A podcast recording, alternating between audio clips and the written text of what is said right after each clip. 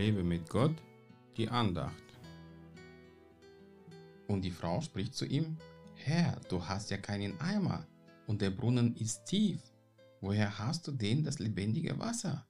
Johannes 4, Vers 11.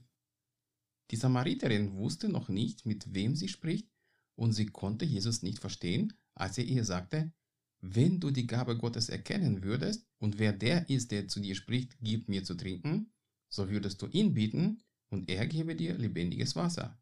Sie dachte an das Trinkwasser, das man beim Durst trinkt.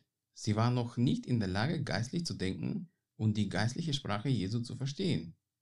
Nur nachdem Jesus ihr offenbarte, dass er sie gut kennt, obwohl sie ihm noch nie begegnete, kam die Erkenntnis, dass Jesus mehr sein müsste als ein gewöhnlicher Mensch.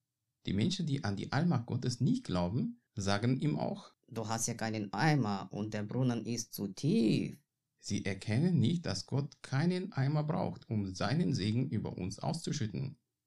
Viele wollen Gott helfen, eine Antwort auf ihr Anliegen zu finden und hindern ihn dabei, etwas Höheres und Besseres in ihrem Leben zu tun. Er weiß doch ganz genau, welche Lösung für uns die beste ist. Er weiß auch viel besser als wir, wann genau wir diese Lösung brauchen.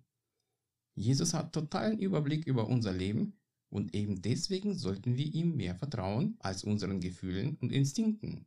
Wir müssen unseren Blick von äußeren Dingen auf Gott richten, der ja alles meistens anders sieht als wir.